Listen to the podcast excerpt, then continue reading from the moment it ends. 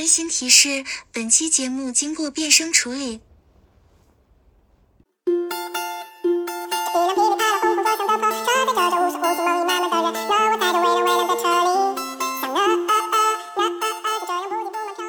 Hello，大家好，这里是木有鱼丸，鱼是娱乐的鱼。我这周是努力在想选题的未来星。然后这周呢，又是我们经常做的系列，叫做“文娱打工人”。发现就是有留言区，大家非常就是好奇宣传这个职业，也是大家经常被讨论的一个职业。所以今天我们就请到了两位正在从事宣传以及刚刚从宣传行业离开的朋友，来一起跟我们分享一下这一个职业到底有什么样的不一样，以及就是这个职业。到底是什么样的？然后以及他们个人的故事是什么样的？对，这一期还是有蝈蝈，然后大家期待的老板并没有来。呃，我们请我们新来的两位朋友跟我们打个招呼吧。我们先请叉叉老师，好不好？来，叉叉给我们打个招呼。嗯，大家好，我是从业影视剧宣传六年的叉叉，而且叉叉老师现在还在行业内，你知道吗？就跟就是我们来听一听，这一个人怎么能够忍受这样的工作六年？就是在你们眼里，这个工作很烂，是吗？就不是烂，是累。OK，就是还能这么健康的忍受这个工作六年，不健康了已经。然后还有一个就是刚刚转行的小张，来，我们请小张跟我们打个招呼吧。Hello，大家好，我是刚刚从电影营销行业离职的打工人小张。我们其实后来盘了一下，就是文艺圈的工种啊，我发现跟那个营销号并列挨骂最挨粉丝骂最多的就是宣传这个岗位，基本上和艺人经济的那个从业者平摊粉丝的指责吧。对，就是扛雷第一名。就这个剧好，就是任何问题都出在宣传身上。最好是我们哥哥演的好，最差就是你宣传不到位。对，首先我们跟大家聊就。就是说一下宣传的日常是什么样的，好不好？两位从事的宣传是不是不一样？好像小张是负责比较偏电影的，是不是？对，叉叉是偏就是剧剧这边多一些。嗯，所以说，但是我相信一定有共同点的。我们的受听众可能大家很多人对于营销或者是对于穿宣传这个岗是有一定误解的。然后我们也可以听两位大家给我们分析一下，分享一下到底真实的宣传的日常是什么样子。我们就拿一个项目，从它的开播前。开播中到开播后，大概我们两个不同岗位的宣传需要做的工作来讲一讲。小张，你先来聊一下，作为电影的宣传，你核心大概从什么阶段就要开始工作？电影的话，其实也看你这个公司从哪个阶段参与过来吧。一般一开始是会有个提案，如果你这提案中了的话，可能就是比较密集的工作会在电影开上映之前一个月开始。但是如果你这个电影体量比较大的话，可能提前两三个月。你就已经开始进行一些比较密集的呃宣传工作了，嗯，然后我的工作其实是比较偏执行这一块嘛，每天就是写策划，然后写文案，就每天都是不停的在写东西，在不停的输出。就是如果进入宣传期的话，是一个做的工作比较琐碎，但是压力也是有一点的。你们会有进组这个这个动作吗？一些影视公司可能会派人去跟组。做一个跟组宣传，主要是就拍的时候你就会跟着是吗？对对对。所以你这个项目的宣传期，就是宣传方介入的时候，就是在这个项目还没有完成拍摄的时候就已经开始介入了，是吗？对，有些时候是，但有一些公司可能会是在宣传时候才介入啊，就是还是分。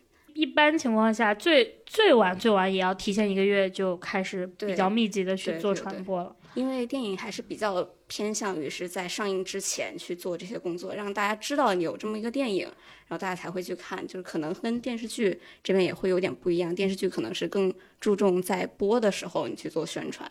那叉叉这边是什么一个节点呢？我们其实首先是从工种来说的话，其实影视剧它涉及到的。呃，宣传人员种类还是比较多的，嗯，就比如说有平台，嗯，对吧？然后有那个制作方，对，然后还有供应商。那供应商就是提供宣传服务的乙方的公司，对。其实主要就是这三波吧，嗯。所以不同的岗位的宣传人员，其实他们负责的工作是不一样的。嗯，如果把艺人宣传方。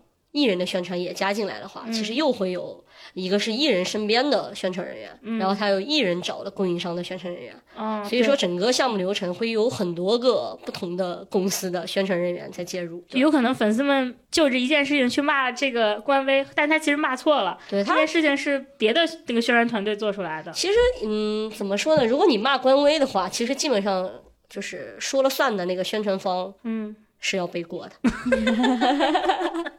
明白？对对对，因为其实大家能看到的所有东西，嗯，参与的每一方都同意了的。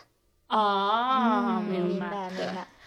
就比如说一个剧在播的阶段，我们做了一个话题，这个话题是关关系到这个剧中的肯定是角色的，嗯那么相当它要过演员，然后过平台，然后也要过过创作公司，是吗？嗯，看话语权在谁那儿。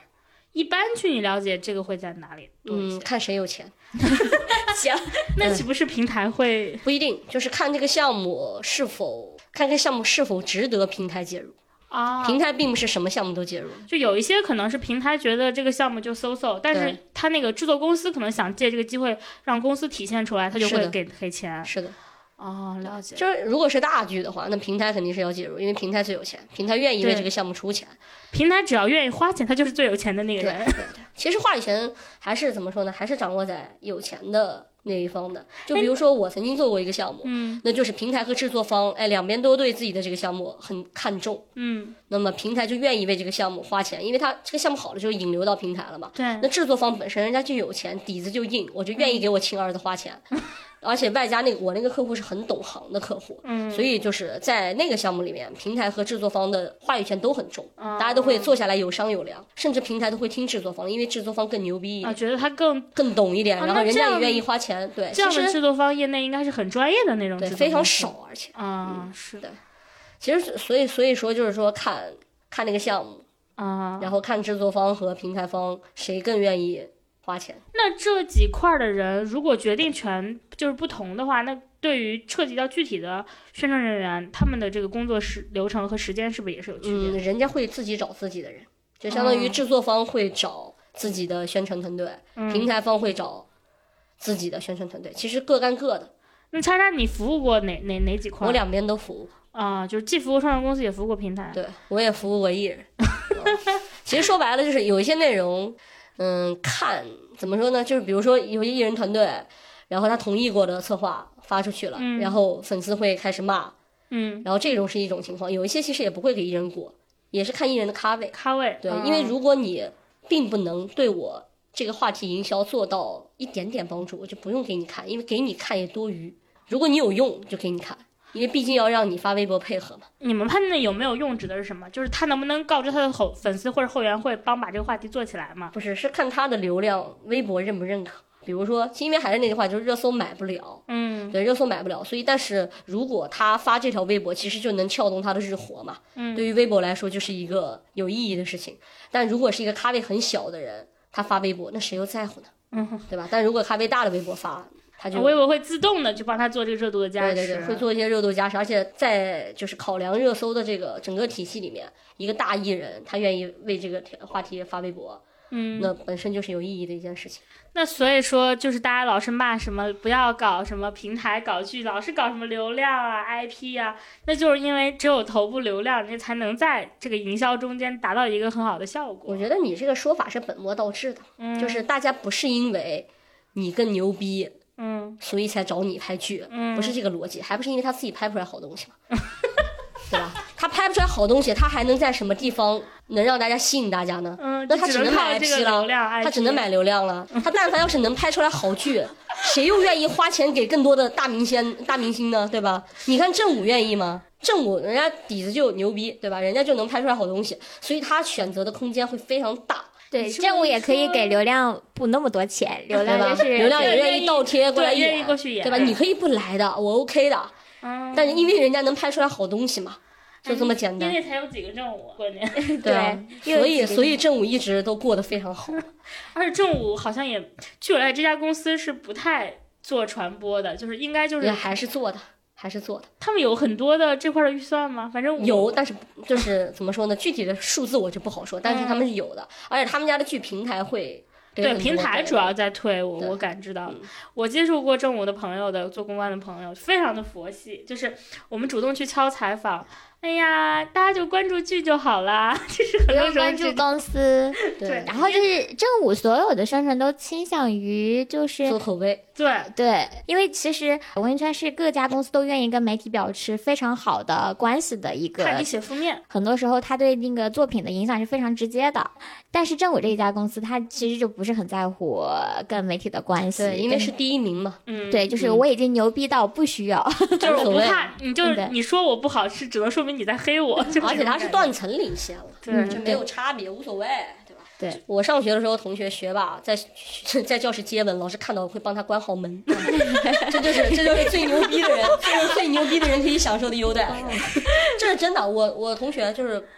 嗯，学习好，就是班里面接吻，老师看到就关帮他关上了门，天哪，这就是特权，这就是优等中的特权，因为没有东西可以威胁到你了嘛。对，这个是对的，因为你像正午的剧的品质跟他推出的这个频率都还是蛮对，蛮到位的，嗯对。而且对于平台方来说，我能拿到正午这个项目的，不管是独播还是一个比较近的合作，都是可以说就是来带量或者说来带口碑的，我也愿意花钱在这上面。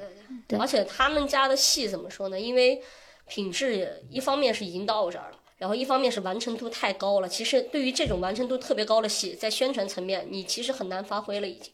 哎，我看到一个说法，说很多时候宣传它其实最擅长的事情就是，比如说把七八十分的东西可能提到八九十分，但他很难把一个不及格的东西拉到及格，是吗？怎么说呢？也是看个例。嗯，对我也做过把不及格的东西变成及格，那怎么能把不及格就变成及格呢？用钱以及聪明的头脑。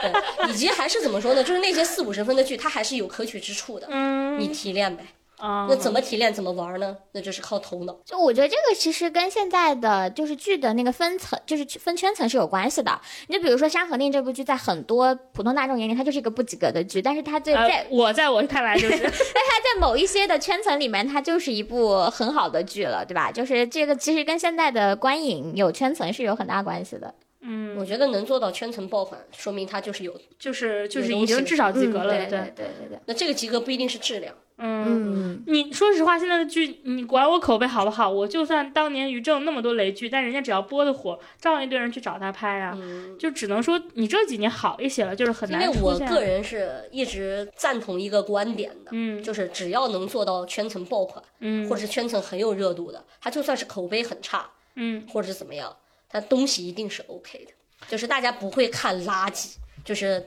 怎么说呢？就算它是一坨屎，它也是一坨不一样的屎，是吗？嗯，或者是说，就是换一个糙一点的话，嗯它 OK，它就是一坨屎。嗯 OK，有些就是怎么说怎么说呢，就是审美差一点的观众，嗯，他 OK，他吃屎能吃饱了，这说明什么？这说明人家屎给的分量够，明白我意思吗？就是他一定是有一个可取之处的，对吧？他吃屎就饱，OK，那你你得拉的够多吧？嗯，那人家那些剧就是拉的够多，就这么简单。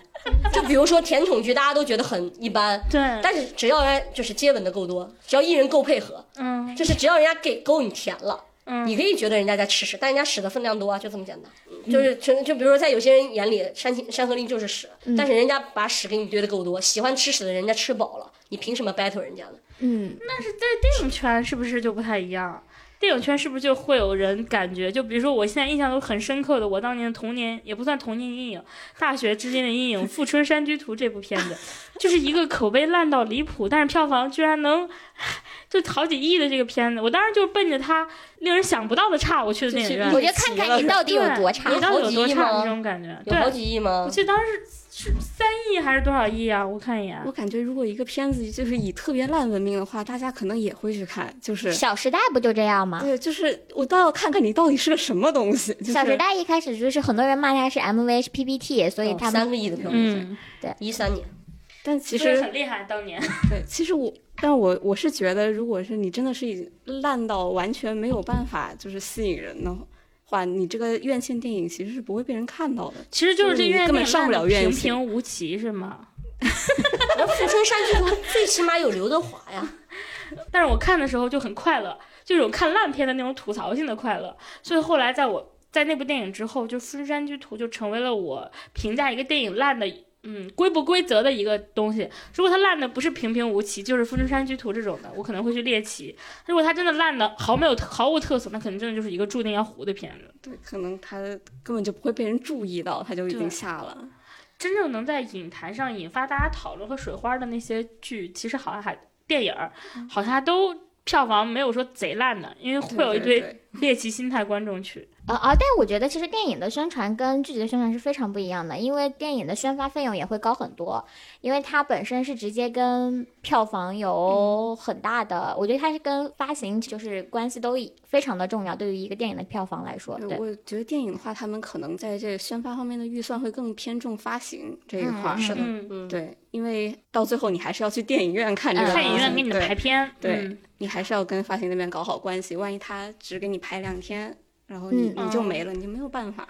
而且好像电影营销和剧的营销的侧重点好像不太一样。刚刚叉叉好像说了一点，他说剧主要就是因为我们不能买热搜，或者我们要做热搜，然后我们想办法把这话题给做上去。但是电影好像不是特别在意这个吧，他们可能核心还是票房转化这块儿。嗯，怎么说？如果是按宣传来说，他们对这个话题还是有要求的，就是还也是有这种你必须要上多少个热搜这种啊电影现。在也会要求这么明确的 KPI 吗？，对，有的也会也会有一些 这样的要求。对，想要去做热搜。但是我感觉电电影的热搜是不是很多都还是口基于口碑出发，我去做，而且他们也不能做的像剧那么多花样，因为剧在播嘛，它可能每天都有好多新的东西。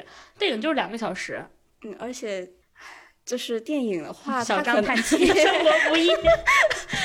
就是它可能需要嗯框控比较多吧，就是你可能只能让你做这一些，你不对因为它不能玩剧透嘛废话。对，而且你这个片子在上映之前都是一个未知数，你嗯万一哪天做的特别过分了，他不让你，他不让你上了，就是可能哎，这点我开始好奇了，什么叫做的特别过分不让你上？有过吗？对啊，没有没有过不让上的这种，就嗯可能会稍微影响到就是排片会担心吗？会会有你说这个是哪方面做的很厉害，他不让你排？可能会说到一些比较负面的一些东西的时候，就是你说，比如说他整个比较丧，他或者说他那个背后的最后不是好人获得胜利这种的是吗？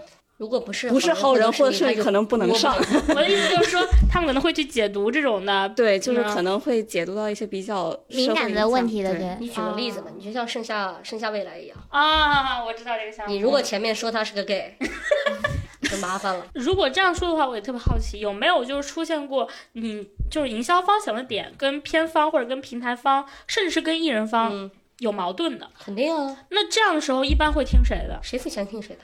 呃，但是如果你如果说你们真的有没有说你们觉得这个 idea 很好，但是对方觉得呃，比如说嗯，我不想，或者说主创团团队觉得我觉得歪曲了，然后我们就不做了，还是我们还是坚持要做？谁谁谁出钱听谁的。哦，那这么一想，创作者好像不会出钱。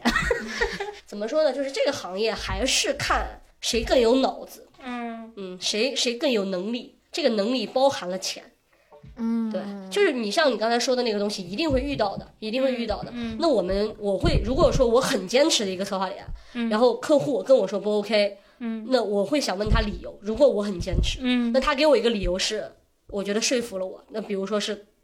那比如说一些内容的考量，就比如说这个内容如果放出去会，比如说上头会觉得我们有问题，什啊么之类的，然后或者是一些艺人实在是说过不 OK，怎么怎么样，就比如说谁谁谁，我真的不能跟这个男的炒 CP，我就是不想炒 CP，会出现这种情况吗？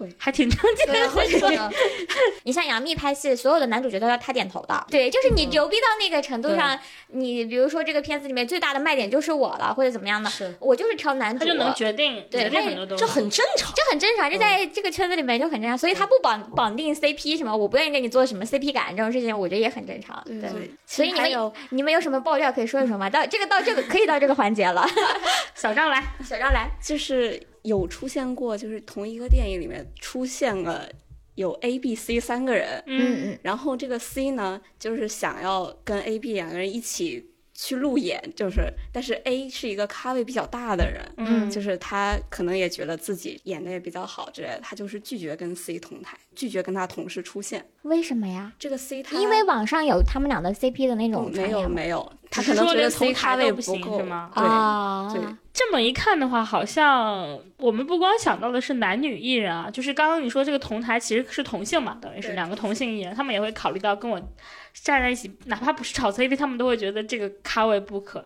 那你觉得这样会影响到项目宣传吗？其实多少有点影响吧。那那个叉叉，你你你是不是经常遇到这种因为艺人的不配合导致这个项目的传播很大受影响的是的情况？叉叉老师现在双目如炬，非常愤慨的看着我。我我很愤慨这种人，我觉得虽然很正常，但我还是觉得他们不专业。嗯，因为这个东西其实是大家已知的，就你决定拍这个戏，尤其是现在这个行业已经成熟度比较高了，嗯其实你接拍的时候你就知道未来你会面对什么。嗯这个走向是必然的，对吧？如果你介意跟任何男明星炒 CP，或者任何女明星啊，只要你的对家啊，这不是攻击女性啊，就你任何你介意你跟你的对家炒 CP 这件事儿的话，你就不要去演爱情剧啊。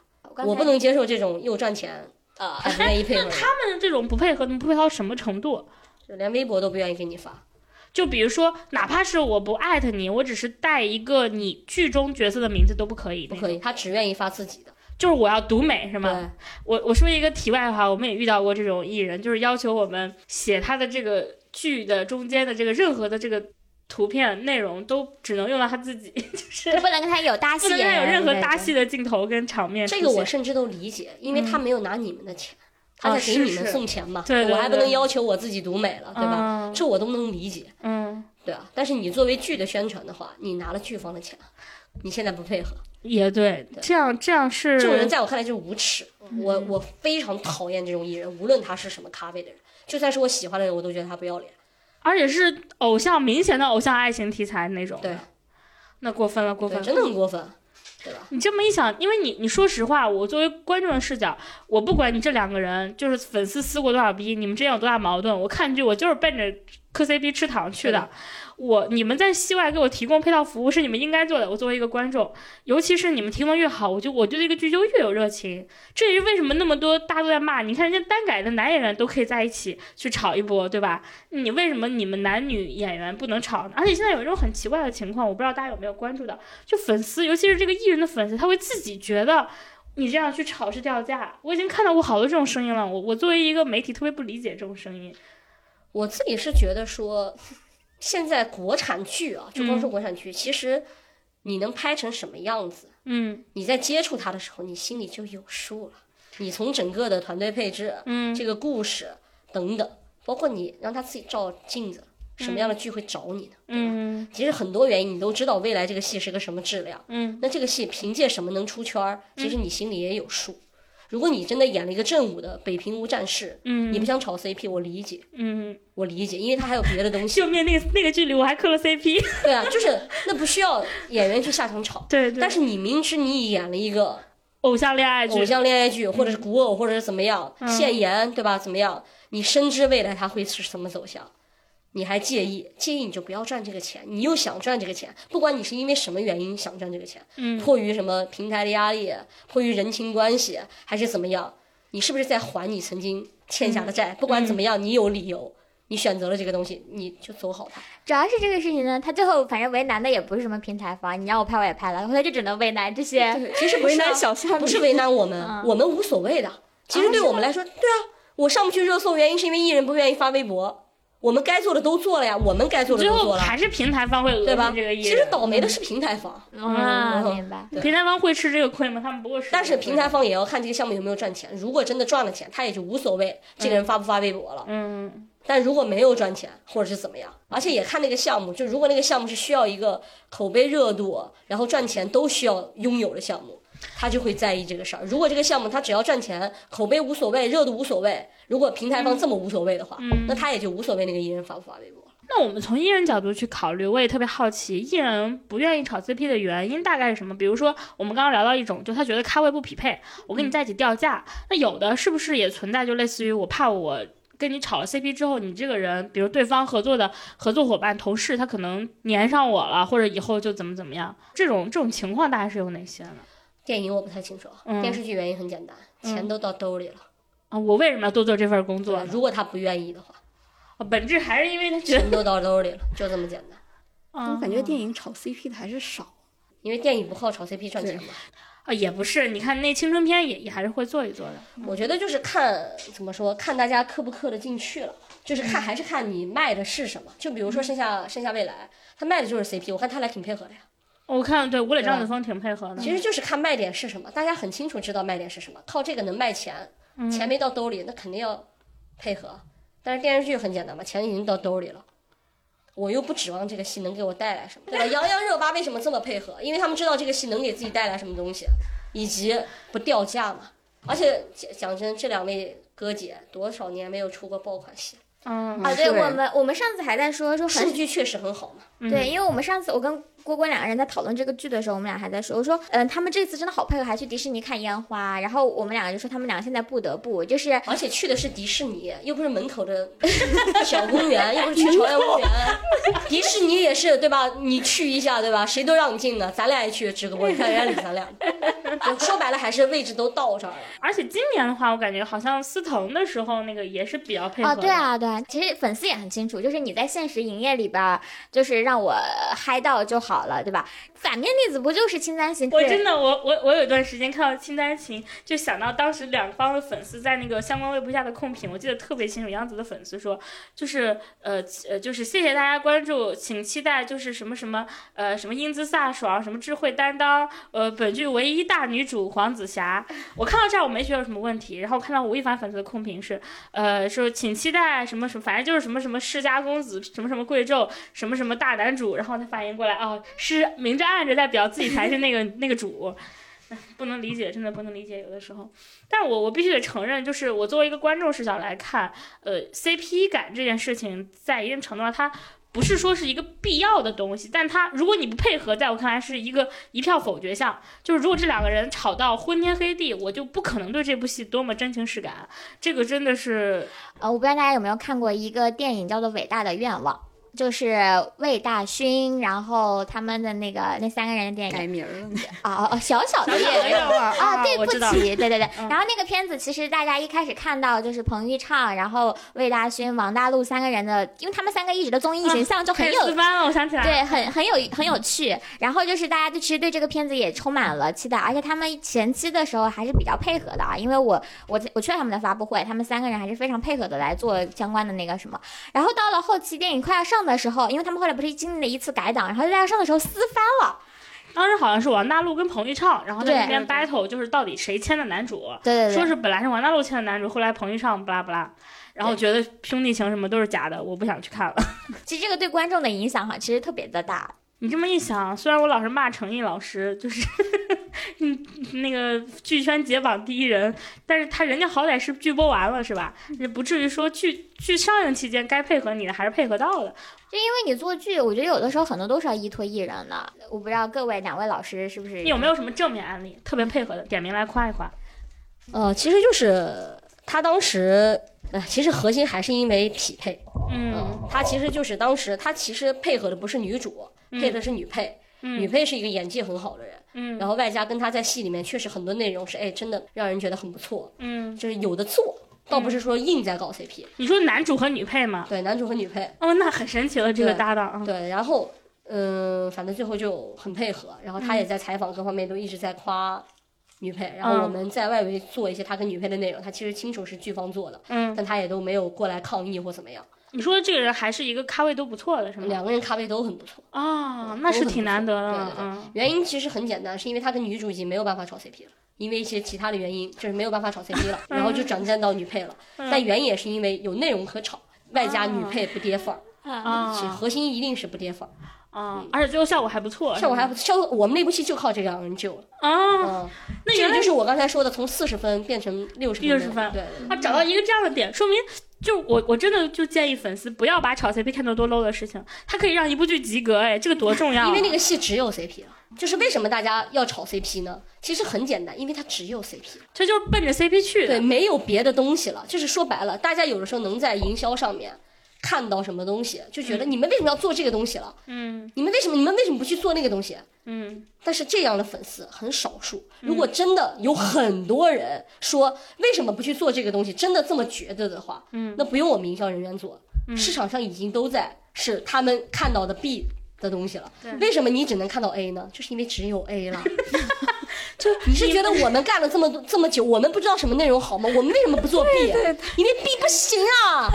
你要是真的很多人要是真的觉得 B 好，那市场上早就是 B 了。为什么这样的人少呢？你就是真觉得他的他的江湖好，他的武打好，那大家就会吹他了。对啊，他吹不市出场上为什么没有 B 呢？就是因为觉得 B 好的人少啊，你们的声音还是小啊。对，我之前就是也运营微博嘛，运营官微，然后就有很多粉丝就说，就给了我一个方向，说你们为什么官方不做这个？然后我一看他那个方向，他刚好转的就是我们投的号，毙掉的一个还是不是我们投的号，嗯他把我们投的号转过来发到官微说你们为什么不做这个？这就是我们做的。官微不敢回复。对啊，其实很多东西大家都做了，对，没有反馈，就是因为喜欢这块儿的东西的人就是少。嗯，他没有起声量。对嗯 我就想到，一说到这个我就想笑了，因为以前有个男顶流找我们公司写合作稿，就是就是、那个、就是合作稿。就是合作的，然后他的粉丝拿着那我们的那篇稿子说：“你看看这家稿，这家稿。”你看人家记者都会比你们会吹。是的，对对对对，完全一致。主要是就是粉丝肯定非常不理解，是有的话题啊，就比如说像呃有有有有几个东西是一定要第三方来说的，就比如说像商业价值什么，我自己说我商业价值牛逼，你也没人信呀，对不对？那你的粉丝看不出来，你知道吧？就是就是隔行如隔山，他们很多时候真的理解我们清楚在干嘛，，观众真的不清楚。嗯，这种话很多时候他其实不是剧粉，因为说实话，真的看剧的人家不会去我私信你官微给你指点江山，他就是演员的粉丝，他就觉得我哥哥付出了这么多的努力，他不应该配的，他不应该成绩还没有我想象的那么好，都怪你们这些宣传人员没有做到位。所以说，这就是滤镜，滤镜之下，他们就他，而他们又不了解这行到底在干嘛。而且我觉得这些粉丝就是没有办法，因为我有时候特别同，也不是叫同情吧，就是我特别理解他们，嗯就是那我总不能骂我的 idol 是个嗯，是个废废物对吧？还有粉丝会说说你们为什么不买热搜？为什么不买热搜？然后人家说买不了啊，这不刚才说了吗？对呀、然后 就是根本是因为没有办法操作？钱吗？就 你问问你，你问问喜欢吗这个？你问问你哥一年赚多少钱？如果热搜十万能买一个，我相信这个很多人愿意花一百万买十个。有某些杂志的一个封面可能就是六十万，然后一个一篇文章可能就是三十万。就是如果是这种价格能够买到一个热搜的话，其实对于剧方很多人都愿意不去买的就对于明星或对于剧方来说，就不没有算很大的钱。而且大家其实要思考一件事情，就是如果一个平台有价值，一定是因为它的整个大体量是不能靠金钱来左右的。如果可以的话，它就没有价值了，对吧？都能花钱买热，谁还看热搜榜？就是你现在能够看到的，大家觉得的那些热搜广告位，你看它后边都非常明显的一个蓝字，就是剑啊什么之类的。对，那些是标明的广告位。对对对对，确实有一些热搜是你花钱去做一些数据的维护，去投放，它是很有可能上热搜的。嗯，比如找一些那个传播的媒介营销号，对对对然后我们统一做一波推荐这种的。对，我也见过。对，这个是很正常的，就是助力嘛，但是这中间能画等号吗？就是我做了一定能能能上吗？不我觉得也不是吧。不是做了就能上的，很多原因，非常多的原因。咱又最近接触了一个宣传，他就半夜三点钟还在那哼哧吭哧干活，因为我们一起在打麻将。然后说你咋了？你怎么三点钟还在干活？他说因为这个时候大家都睡了，我现在做点数据我就能上热搜。但是真的，晚上的数据会比白天好就是。一半夜半夜凌晨没有人看，这个时候我找一波人，我一冲我就指不定能上个娱乐榜之类的，我这样子就能交差了。所以说热搜这个事情就是小张跟我们讲一下，你接受过有没有比较好的、比较配合的艺人？因为工作年限不够长，还没有遇到这样的好人。以我个人项目的经验来说，就是其实周冬雨配合度还蛮高的。嗯，对他可能对外形上和就不会有特别高的要求，也不会去为难你的文案啊，或者是你的图之类的。就差不多就可以了。对，对不是，我觉得还是要补充一下，你做的这个项目是什么？是少年的你，导演是送他送他到金马最佳拿到最佳女主角的曾国祥，嗯，这个你要明确。然后监制是 陈可辛，对吧？确实对不起，对吧？陈可辛还找他拍过《喜欢你》，对吧？这个背景都要了解，好吧？学着。就如果是导演或者说是整个制片团队话语权比较高，那么艺人说真的，他想不配合他也得配合。对啊，你一九二一谁敢造次呢？对吧？我和我的祖国，谁又敢多说什么呢？打扰了。哎，那你在这个项目里有遇到过很多神有什么神奇的人吗？就是在这个，不说这个项目了，隐去。那你、就是那你遇到过什么神奇的人吗？有一个唱主题曲的人，嗯，就是一个歌手，就是他其实还蛮有名的，（括号就是大家国民度超级高哟）。对，非常高的一个国民度很高的一个歌手，就是他可能对他的艺术作品就有非常高的追求。他整个过程中做了两件让我非常不能理解的事情。嗯，第一件就是他给我们电影唱主题曲，但是不允许我们电影的片名印在那个 MV 上面。那你们那个片子是够烂的，是吗？还是怎么着呢？然后他干的第二件事情就是，我们通常会截一些比比较短的，像十五秒或者三十秒的那种短视频，在抖音啊或者是在朋友圈这样传。尤其是抖音，对，很喜欢做这种歌曲。但是这位歌手他不允许他神圣的作品被玷污，所以不允许我们卡断。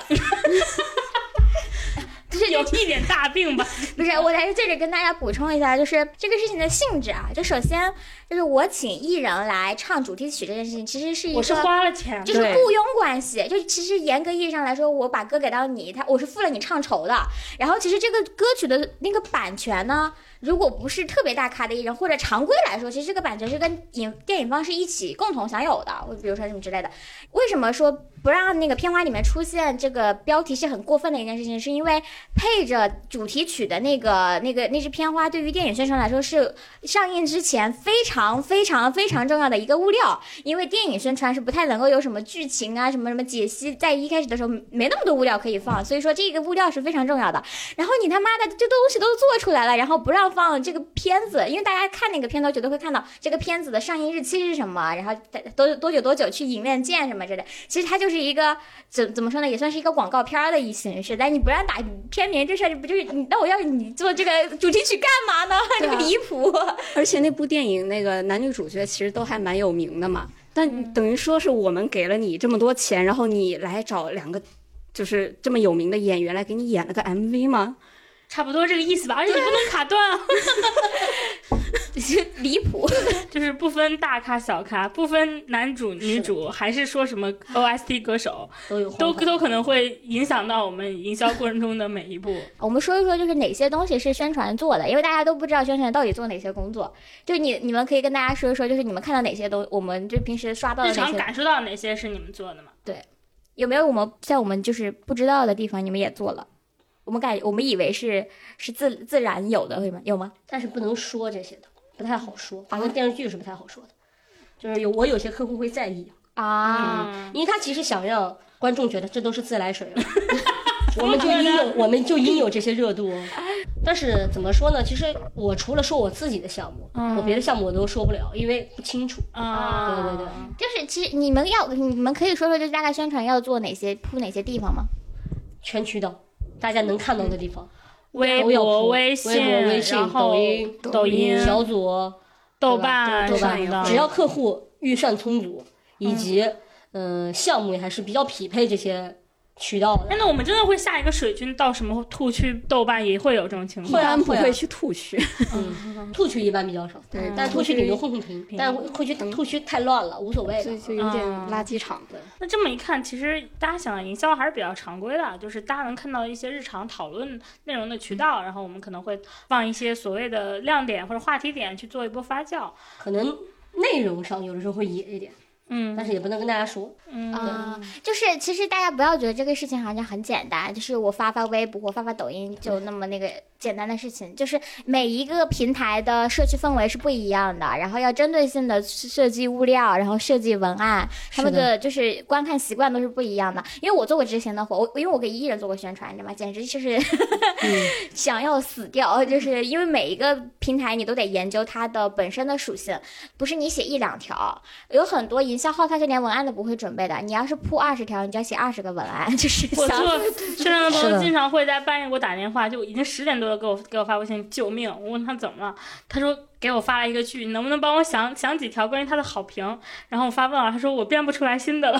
对，你想啊，就是我要铺二十个营销号，二十个文案，四十个就四十个文案，然后这豆瓣的一个人写对，然后你一个人写，而且其实怎么说呢，就是我也听过很多人就是觉得说宣传就是一个做量的一个工作，机械性的一个对做量的一个工作。那我只能说这种人，要不然是不懂，嗯要不然就是他层次就到这儿了，嗯就他只能看到他看到的东西。嗯其实我们有很多的内容是真的能，因为电影我就不清楚了，就是电视剧是真的很多一个点是真的能打中观众的话，是他真的会引流。是真的会引流。然后包括像有的时候我们的一些点，可能媒体或者是一些公众账号之类的看到了，他真的就会有一个很好的反馈。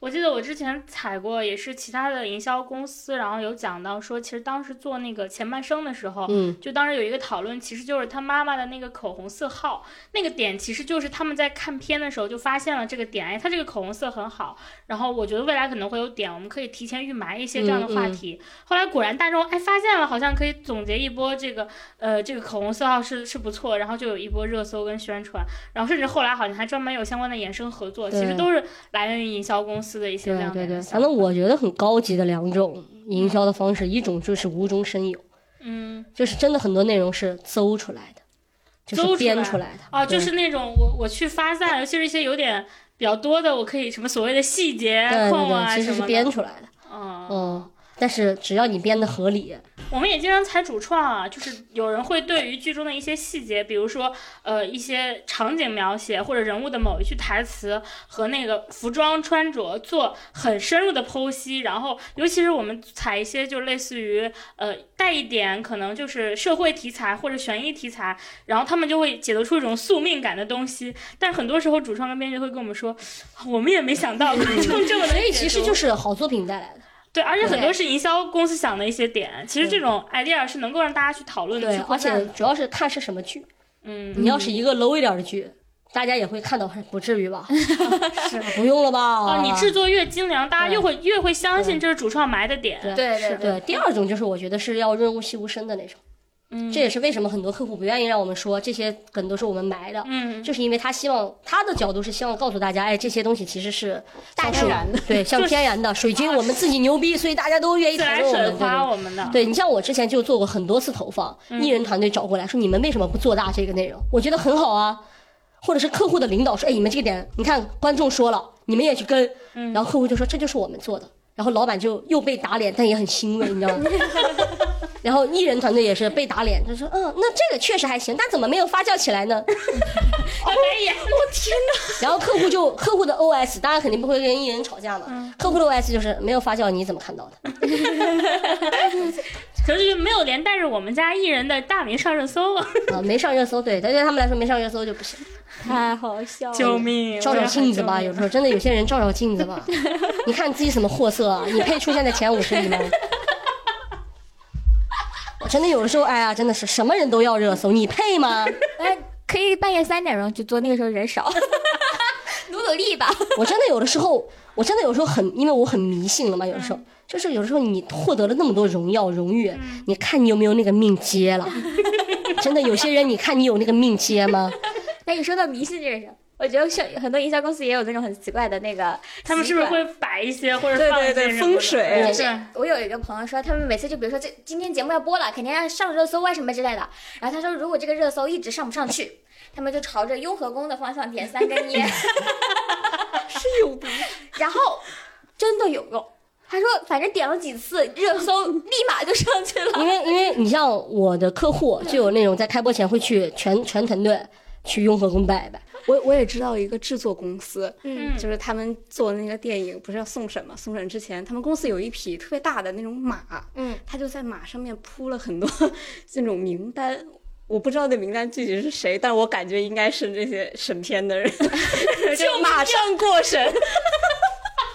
这好像邪教啊！对不起，这个谐音梗，我就记得当时好像有营销公司他们家养的那个猫还是狗啊，反正就叫的热热搜上了热搜，的。就是就是上上就上热搜，就是快上来热搜，就是一拍桌子让那个动物这个这个我还能理解，就是你基于一些好的寓意，但点烟这个事情，主要是向着雍和宫点三根烟其。实因为就是玄学嘛，大家就是有个寄托 我感觉这个圈都很信玄学，因为谁不信呢？主要是你是一个普通人，突然这么一个这种金饭碗，你知道吗？太信都信。很多艺人到了就是大概四十岁左右就开始疯狂礼佛，因为他可能就是也不能理解为什么自己突然火了，然后也怕自己接不住，然后他们经常会去特别喜欢去见活佛，然后就有有很你们可能想象中这两个人怎么会突然变成好朋友呢？因为他们可能上的是同一个佛学班，就是这个样子。对，因为就是得到了太多他们觉得自己不配拥有的资源和金钱。他他们就们他们自己也惶恐，其实对，所以这个时候就是，反正我艺人特别特别严严重。我去过很多大的或者老牌验经纪公司，经纪公司都很讲究，都会嗯拜放一些就很明显你都知道他们要拜的一些东西啊之类的。这里面放池塘，放遇水则发嘛，就是放那个鱼缸啊什么之类的。回头我们可以专门有一期跟大家聊一聊，就是 这个行业的这个风水迷信。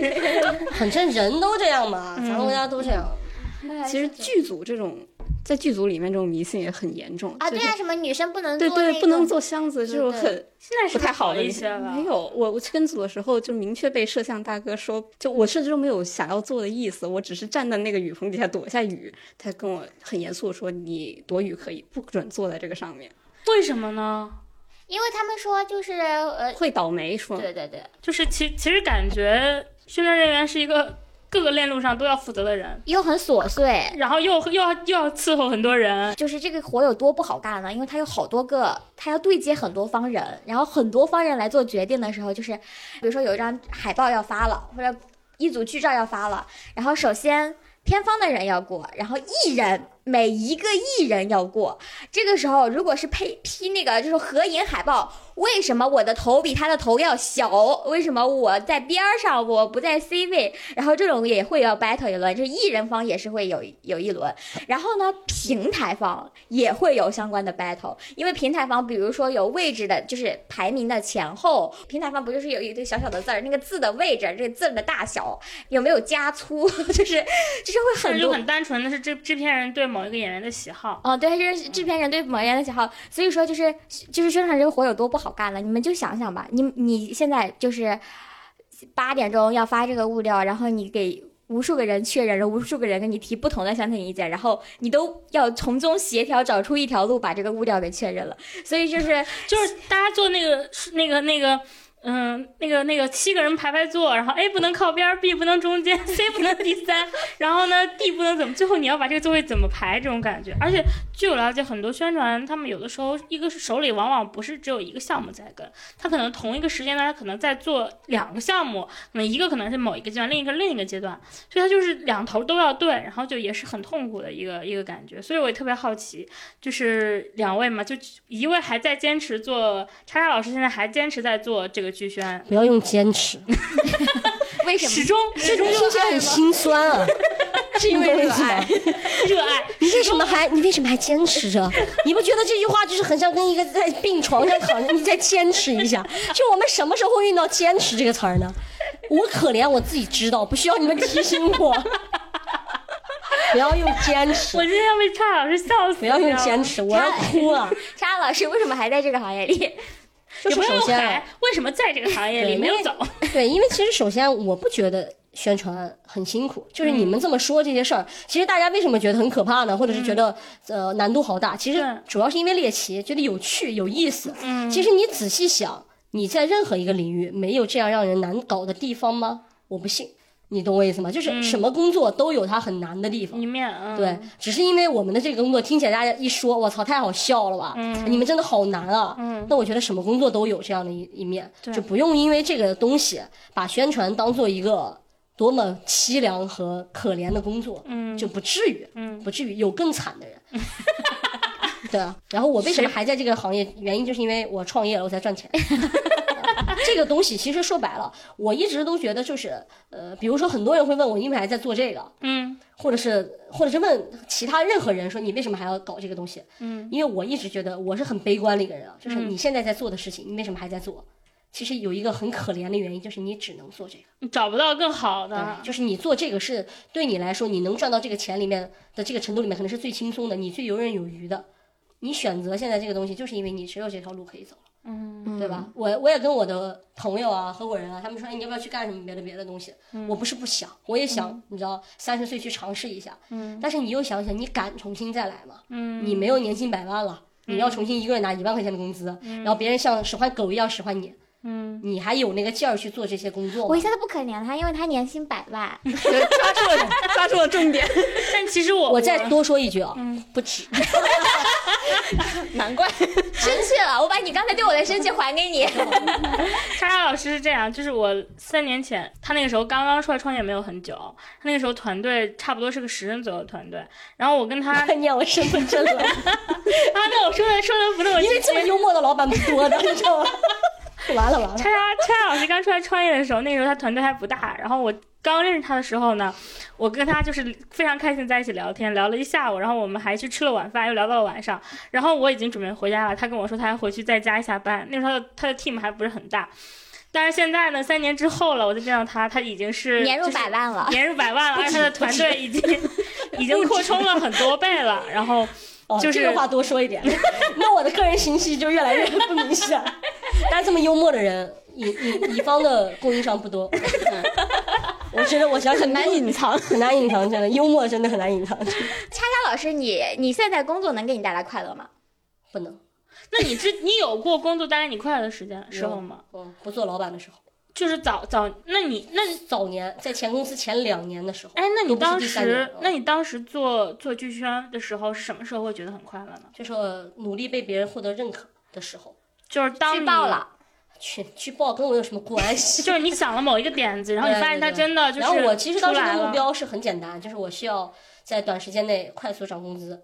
嗯那嗯如果如何快速涨工资呢？就是在不同的项目里面展现自己的才华。嗯因为其实我们去报不报，其实对我们营销人员来说没有那么大的影响，尤其是电视剧营销，嗯对吧？尤其是电视剧不像电影，对吧？卖卖卖座就是你们营销公司，对吧？不不不不不，不不没有，跟我们没有关系是，但是你现在公司会说是发行的问题。就是发行发 行相对来说会挣钱也不给电影我们。电影相对来说就会更有成就感一些，嗯然后外加有一些宣传方式会参与到电影投资里面的啊对对对直接挂钩，反正很多原因吧。然后电视剧其实没有那么明显的快乐，但是呃，你能把一个凑合的戏做好了，或者有一些亮点出来，比如说你又做爆了一个什么点，有转发有五万什么之类的，巴拉巴拉的，你的成就感会很大。而且那个时候是 没有被社会浸淫，你知道吧？就是觉得啊，整个整个社会都对，呃，整个北京，你知道吧？给我敞开怀抱，你知道吧，只要你想法，你就可以投入其中啊，这这天高天高任海任任鸟飞那种感觉。然后哎，我记得你当时你跟我说过，你也是你应该也是那个阶段吧？你嗯当时也是做一个项目，然后那个项目好像也就是比较嗯普通的一个一个剧集项目，但是你可能通过一个 MV 或者一个剪辑视频，嗯然后上了热搜，对对对。然后那个点也很不错，然后就反正就是那个时候，你的目标就是我要变成我们公司的头牌，嗯，就是不管什么大项目来了我们公司，你都能接，呃，客户就点你，都不是说哦我接不接，他就追着让你做，你这就很烦，你知道吗？就像你刚才分享的，就是追着让你做，那是我的，那是我的当时的目标，嗯就是追着让你做。然后我确实也做到了。其实很多客户对我的评价都是，哎，你很难得在一个大公司里面还有一个个人个人的一个品牌在，品其实说的有点浮夸，但是是这么个意思。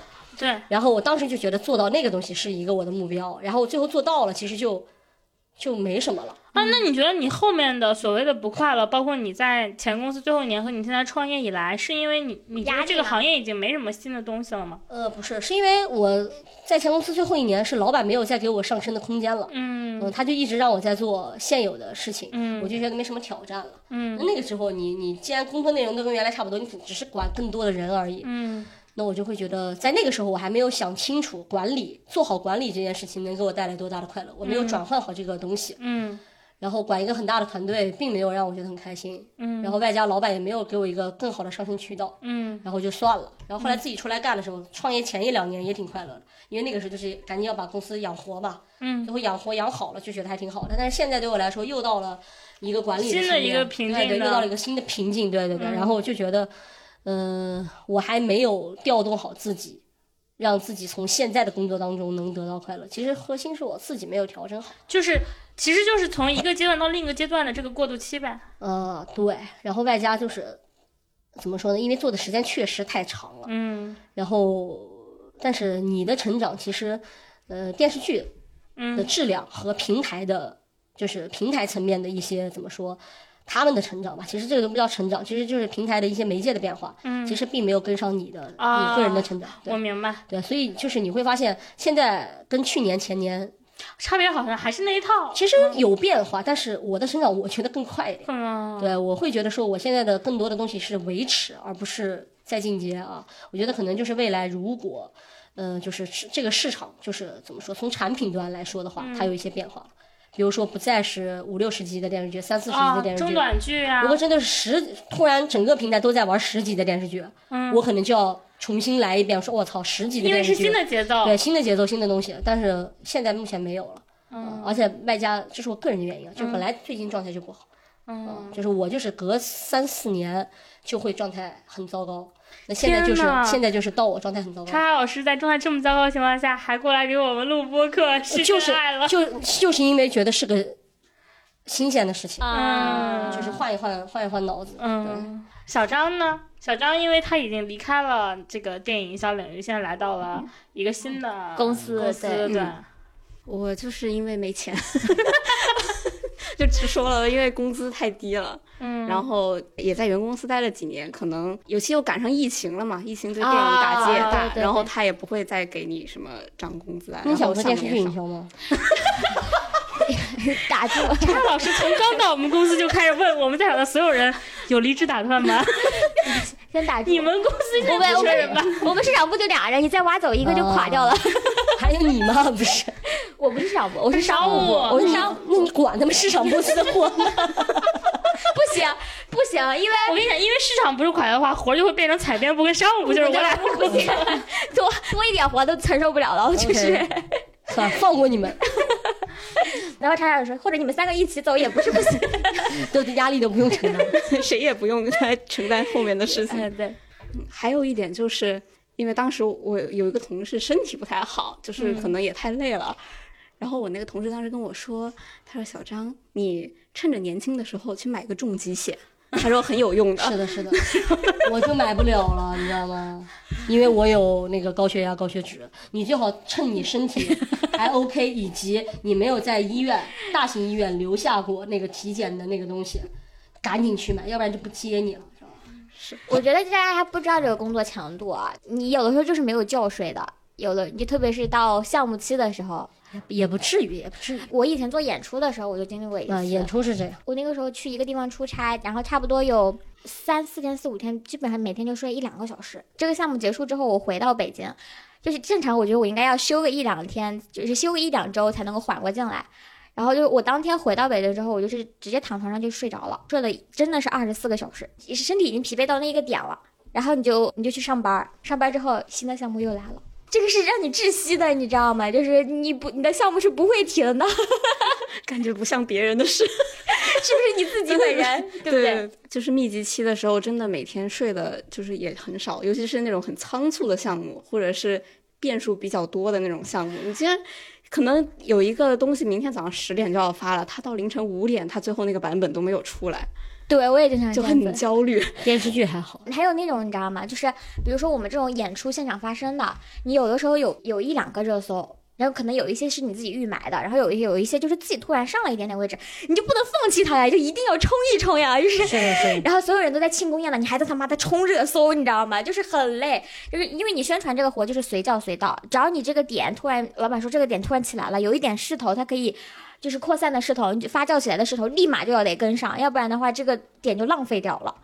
就是你你那是一个争分夺秒的活，然后你哪怕半夜两三点钟你也得爬起来，你给我干活。而且很多时候是中间方，就是你一边你本身你作为甲方你是乙方，有时候你像对我们这种不好掌控的媒体，你都得就很麻烦。我我就干了一年，我就干转行了。就那一年我去体检，就是就是首先体检就是状况不太好，然后那个头发真的是快掉没了，你知道吗？然 后就是我就是痛定思痛，然后我休息了半年再投入。你是做什么宣传？艺人宣传，歌手的艺人宣传。是艺人宣传，不是影视剧宣传。我们这行还行，赶紧投简历吧，大家。叉老师一边想要匿名，一边又特别想 招人招招人，你知道这样这样。如果太矛盾了如果对于剧宣觉得自己有有想法、有思路，你可以发发给我们，我们转给叉叉老师让他看。嗯，是是是，对，但是哎，算算，别算了算了算了算了不想打击大家积极性是吧？没，你可以说下，但是要求。算了算了算了算了算了，不招了不招了。跟我个人安全比起来，我觉得公司招不招够人没有那么重要。呃，特别搞笑。反正我就当时就是一年之后就觉得不能行，这个活是真不能干，艺人艺人宣传真的累。就是真的累。然后就是，而且艺人的情绪非常的不稳定。是的，是的，是的，哎呀，对，哎呀，哎呀，一个个跟他妈的嗑了药似的不稳定，我真的。真的就是，如果你做那个电视剧或者是电影的宣传，如果你那个项目里的艺人不配合，你就会觉得他的那些莫名其妙、无理取闹就跟你没有直接关系。但你如果做艺人宣传，你就会觉得他们这些跟你息息你相关。你还得忍，因为他给你发钱。哎，我很很多朋友都做艺人宣传就，艺人宣传。半夜十二点钟，艺人给你打电话痛哭，你能受得了？然后你，但是这个事情经常发生。然后就是你像某顶流艺人的爸爸给我前同事打电话说 六点了还不起床干活吗？是早上六点了，写稿子。他是因为喜欢那个人他才去的，没过多久被他爸爸逼被他的公公逼走了。公公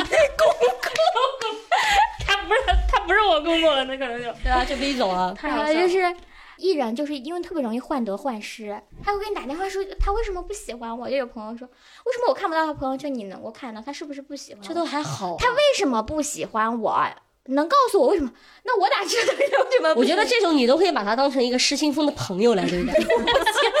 你懂我意思吗？就是你把他当朋友，可能你还舒服点。我不行，我就我有我有我有朋友是干一个顶流的，一会儿闭麦了告诉你们是谁。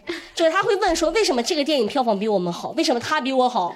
为什么这个人有这个代言，我却没有？你让他怎么说？因为你不行啊。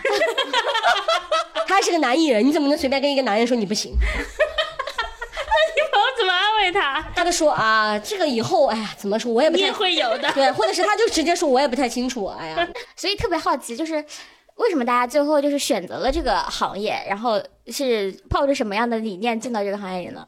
我是因为机缘巧合，嗯，不是因为喜欢吗？不是不是，因为根本就不知道这个东西要干什么，你怎么知道自己喜不喜欢它呢？就当时我来北京的时候啊，这是一个很心酸的故事，很心酸的故事。我当时来北京之后都不知道该找什么样的工作，我都不知道该去哪儿找。你是学什么的呀？我是学艺术管理的，巧了不是，我也是。哦你们是学美声的吗？但我们音乐学院所有的人都要学一门就是艺术，辅修之类的东西。对对对对，就必须要有一门。啊，厉害死了！你也知道我们这个专业 就没有什么用形同鸡肋啊，真的垃圾，真的垃圾。对对，我也是。对，然后完了之后，我当时来北京就根本不知道去哪找工作，然后我就只能上五八同城找工作，然后还有就是什么智联招聘，但是那种地方就是如果真的是想进娱乐圈，因为当时确实想进娱乐圈，但是那种地方的娱乐圈的工作其实都要求很高，嗯，你不一定能进去。然后我当时就跟我朋友聊天，我朋友说你可以去看看豆瓣小组北京招聘，然后我就进去了，然后当时就看到一个国内一线的男明星在招宣传，然后我就去面试了，然后各方面都聊得很好。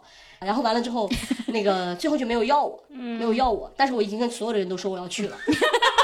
嗯但是为什么我会跟别人说呢？是因为他的宣传总监已经跟我说过，就是你了。但是后来卡到了，反正总而言之，言而总之，你知道，卡在了别人的那里，然后，然后就没有去了。后来我就开始很难过，我真的非常非常难受。我当时在 某一个北京的某一处公园痛哭流涕，因为当时难过的点不是因为没有去到这个好公司，而是因为觉得自己这么希望进一个行业，然后现在有门路了，然后人家也要你了，最后因为种种原因你又没去成，我就真的不知道该怎么办了。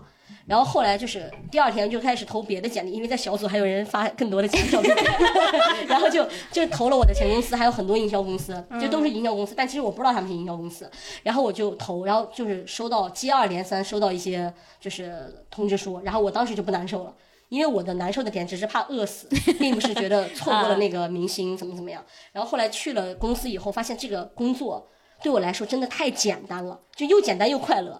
你就会觉得妈，这个世界上怎么会有这么适合我的工作？随便动动脑子就可以，随便搞搞，你知道一些小文案，搞搞小图，就是能获得领导的赞赏。然后每天也可以晚晚的上班，然后看一些垃圾电视剧，虽然垃圾，但是最起码是电视剧啊，就是很愉快。然后就一直干了这一行。后来我干了两年之后。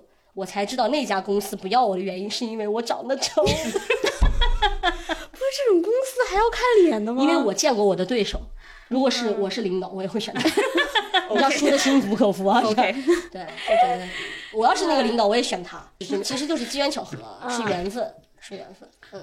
那小张呢？我当时是喜欢文娱这个方面，然后找工作就直接往这个方向找了那怎么没想象我们要来当记者呢？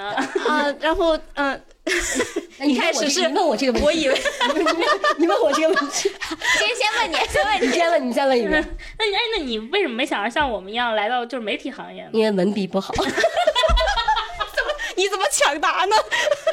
我没有想到你也是这个原因。就是虽然是学新闻的，但是写的并不是特别好。你们好高估这个行业啊！这个行业不需要什么文凭，对啊而且我不太就是你们这个会聊天，就是你们这个行业虽然没有门槛，但我们这些人心中有门槛。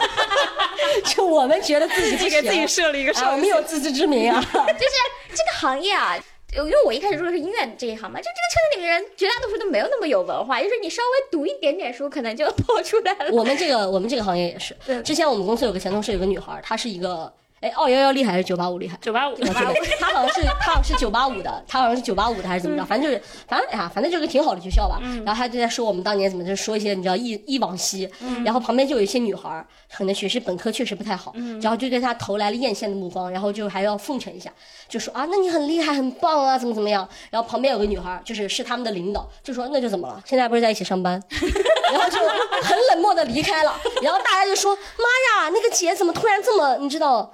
因为他应该学历没有，那个女孩是个大专生，但是但是他并不是因为自己是大专生才去怼那个九八五，只是他觉得那个女生太有点，啊，太太炫了，嗯。嗯你们两个有什么想对想入这行的年轻的男生女生们说的吗？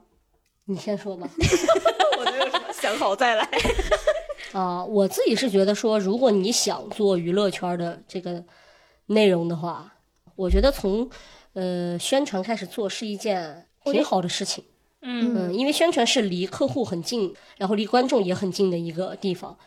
然后你在这个地方，你能看一下，就在这个领域里面，你能一下看到很多种种类的人。就比如说制片方，比如说平台，比如说艺人方，对吧？你都能遇见。如果你以后不想做宣传了，你想跳到别的平台，其实你能在这个地方快速的知道，成长啊对，快速的成长，以及快速的知道，哎，这三个方向哪个是要才适做什么合我？对哪个适合嗯我对。然后以及说实话，就是我当然不排除在艺人，然后包括剧方、平台方有很优秀的宣传人员、市场人员，但是一般，嗯、更多的优秀的人其实是在供应商层面的，嗯对，因为他们看的更多，嗯然后接触的更多。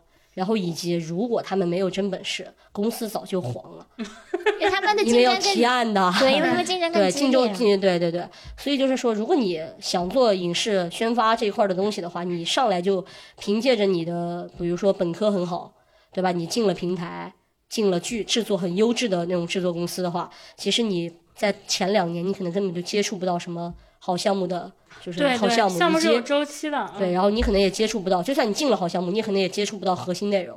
嗯，对，所以你成长的步伐是慢一点的，而且毕竟国内整个二幺幺九八五的学校也不多，嗯，对，那你要是万一不是这些学校的普通的毕业生的话，其实你也进不了大厂。因为我其实因为我哼创业遇到过很多年轻的朋友，嗯然后就问我说，嗯，为什么我进不了大厂呢？嗯 就是我遇到过这种荒谬的年轻人很多，唉，我真的就很想说，就是你说呢？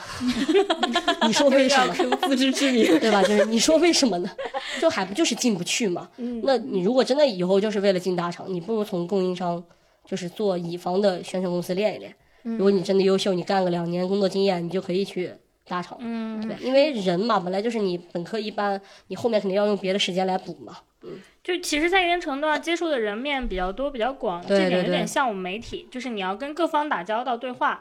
但是营销公司或者说宣传这个职业，它往往干的更多面。就你像媒体，它可能我们更多是一个旁观者的视角，然后我们更多是一个撰写报道的一个角度。但是营销公司它是要切实参与到这个项目的传播过程中的，它跟那些项目方的人在一定程度上离我们更近，而且他们更接近于甲方那个层面，有的时候。而且其实他们离就是因为我们其实做报道。呃，特别是产业报道上，我其实不重视有一点，但是你看做宣传，它就是特别需要你有很好的网感以及共情能力什么之类的。这一部分就是如果你在这方面是有天赋的话，其实这个职业就会很很适合你。对对，因为在我看来，我们这个行业入门门槛确实是比较低的。嗯对，对，确实是比较低的。然后为什么很多人会觉得，包括行业内的人都会觉得宣传很辛苦？其实就是因为宣传有时候做不了主，因为拿钱的人，然后管创作的人，其实都不是宣传。对但是你想做好宣传，又需要你个人储备很多，然后你的个人能力，其实各方面还有包括掌握的技能，都要很多。就是有的时候确实宣传是，如果你真的不做到很上面，或者是说的是很不错的那个程度，你可能确实是，哎，明明自己有一百分，但是你可能在整个项目的话，对整个项目的话语权，对吧？你可能只有六十分，然后你赚的钱可能也只有七十分。确实是得到的跟你付出的拥有，就是你拥有的得到了跟你不成正比，对不成正比。嗯嗯嗯，就是我我们公司也有一些比较新的同事嘛，就是年纪很小，有些就是零零后都有一些来实习或者是工作的，感觉到他们一开始是很热情，就是单纯是喜欢娱乐圈这个圈子，所以想来看看到底是什么样的一个光景，然后后来就是可能会有些落差，然后我就是觉得，如果你只是对娱乐圈特别感兴趣的话，你可能还要再考虑一下，因为你来做宣传的话，更多的是面对更多具体的人，嗯，然后如果你面对具体的人，就会遇到很多你以前没有想象过的一些问题。那这个行业，你觉得想要做好或者长久的进进来的话，你觉得需要具备哪些素质呢？我插一句啊，就是嗯跟刚才小张说的我的观点不一样，就是我倒觉得说，如果你想进，你就赶紧进，嗯，无论是在哪一个口子，就是你只要进来，你就最起码知道是什么样子。我不觉得要让大家再三思而后行，因为你都没参与，你怎么思考啊？嗯，对我倒是觉得大家想进来就赶紧去试试，趁着自己年轻，因为你除了时间，你什么都不拥有。你这个时候你不拿你的时间去换经验，不拿你的时间去换思考，那你拿什么换呢？你在家想也不知道自己到底行不行。我倒是觉得大家其实可以赶紧过来试一试，不行就撤嘛。嗯，就如果你的成本成本并不高，就比如说你不是一个明明有着一个，就是如果说来参来尝试这个东西不会打乱不会打乱你的人生轨迹，就是你是有退路的，那我觉得是的确就是像叉叉说的，可以可以可以来尝试。但如果你是很认真的，就是抱着一种很梦幻的心态来这边，把它作为你的长久职业规划，那我觉得你可能至少要给自己一个做好退路的准备吧。嗯，我觉得是大家现在怎么说？这个大家现在把自己的时间看得太值钱了。嗯，嗯，我觉得我其实不是，我的角度就是，你进了这个圈子里之后，会打破你的很多快乐。确实，对，这个是真的，就是你当你真的离他们很近的时候，你你就不不会喜快乐了欢他们了。反正我自己是觉得说，呃，我因为我有太多身边人，包括可能年龄比我小的朋友，就会说什么。啊，我现在都二十五了，我还能再怎么怎么样吗？我这走错了，我是不是又浪费时间？我遇到这种人，我一般话都会说的比较难听，但不是为了攻击他们，只是为了敲醒他们。我就说你是谁啊？嗯，我说你的钱有多值钱？我说你是马云吗？对吧？你走错一行，你你浪费了一年时间，怎么着？你们就是这个国家 GDP 会因为你而哪怕减少一分钱吗？就是我会说的比较难听，但是真的不要大家不要太把自己当回事儿。你去，如果你真的想，你就去试一试。就是很多人都会问我为什么创业，为什么创业？其实就是因为我当时有一个朋友，他是三十岁了，三十岁三十一了那个时候，然后他跟我说他什么都不要了，他要去日本留学。然后他学的专业还是很缥缈的电影，但是因为我很了解他，我知道他是那种他觉得他要学，他就一定会去学的那种人。嗯然后你再多说什么的，不会改变他的想法。那既然是这样的情况下，我就不想多说什么东西，多说了他还不高兴，还伤害我们俩的关系。嗯，我就一听，其实我第一反应肯定是想劝他，我说你去那儿干什么呢？嗯然后我就，然后但我没有这么说，我就问了他一句，我说你为什么要去呢？嗯，然后他就说，他说因为我现在不去，我明年还想去。嗯我明年不去，我后年还想去。嗯我说既然我没有办法控制这个想法，那我为什么不现在就去呢？嗯嗯，然后我当时就说，哦，那既然我今年想创业，那我创不了，我明年还要创。我明年创不了，我后年还要创，那我为什么不现在创业？嗯是就是我觉得你如果心里有那个想法，你就赶紧去做。很多事情，你想了，你就要去试一试，就是真的是。嗯、不是钱那么简单的事情，就是有有一个平台能够让你去做这些事情，嗯，你可以先看考虑一下你自己能够除了钱之外能够得到更多东西，因为钱什么时候赚的它都不晚的，对，真的就是时间会给你答案，就是只要你就是不要太嗯着急，是的，是 因为我是一个曾经是一个非常非常着急的人，我特别爱跟别人比，嗯然后我特别着急，就觉得自己到三十了，为什么我卡里还没有一百万？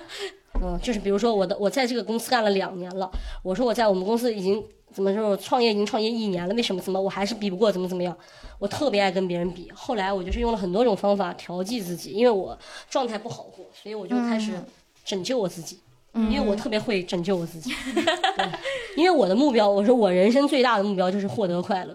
嗯，对，一旦我在离快乐的路有点远，我就会赶紧告诉我自己不 OK。我想了很多种所谓大家听起来很大道理和鸡汤的话术，嗯，来告诉我自己，你不能跟别人比，为什么呢？不不不不不，对，嗯很多东西，对。是对的，我觉得这其实就是我们，其实我也很高兴。我记得我们做第一期那个娱乐圈打工人的时候，然后当时评论区有朋友给我们留言说，呃，我听你们讲完这些，就是你们进，因为当时我们是从自己出发嘛，分享为什么我们做记者。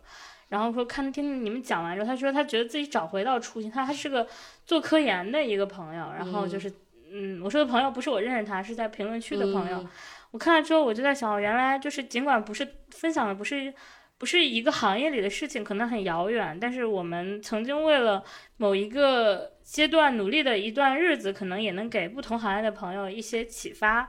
所以我放到我们这一期，就虽然说台是它也是文娱行业里另一个门类，但是我觉得我们讲到关于我们求职，关于我们在阶段上的这种转化，我们创业，我们现在的阶段，我觉得都是可以给大众一些这是通用的的，鼓励的。对对，这是通用的就。像刚才他们问我说：“你为什么还在这个行业坚持？”就是我为什么不喜欢用“坚持”这个词呢？因为“坚持”这个话术就是说明你在消耗你的意志力。嗯嗯，我们做任何事情，你不要让做一件事情的驱动力是意志力，因为意志力这个东西说没就没对，它是会消失的。对它不是说没就没，它是用的用的，它会消失的。嗯因为意志力这个东西真的很像是速效救心丸，它是在你喘不上那口气的时候用出来的东西。嗯它不是在你日常坚持，呃，日常做任何事情小事情嗯你都需要的一个东西，不是？它是一定是在你救命的时候需要出现意志力那个东西。而且你其实这个说的远一点，就是不管是做一个工作也好，还是你做任何一件事情也好，你永远不要让意志力变成你的驱动力，因为意志力会用着用着就没有了。就如果当有一天你要找到自己的快乐。你如果你当有一天你长期的发现你自己是在用意志力做的，可能就到了你需要换一个环境或者换一个其思路的时候，实怎么说呢，甚至都不不用发现，因为用着用着就没了，你都不会发现，因为它已经消失了，你知道吗？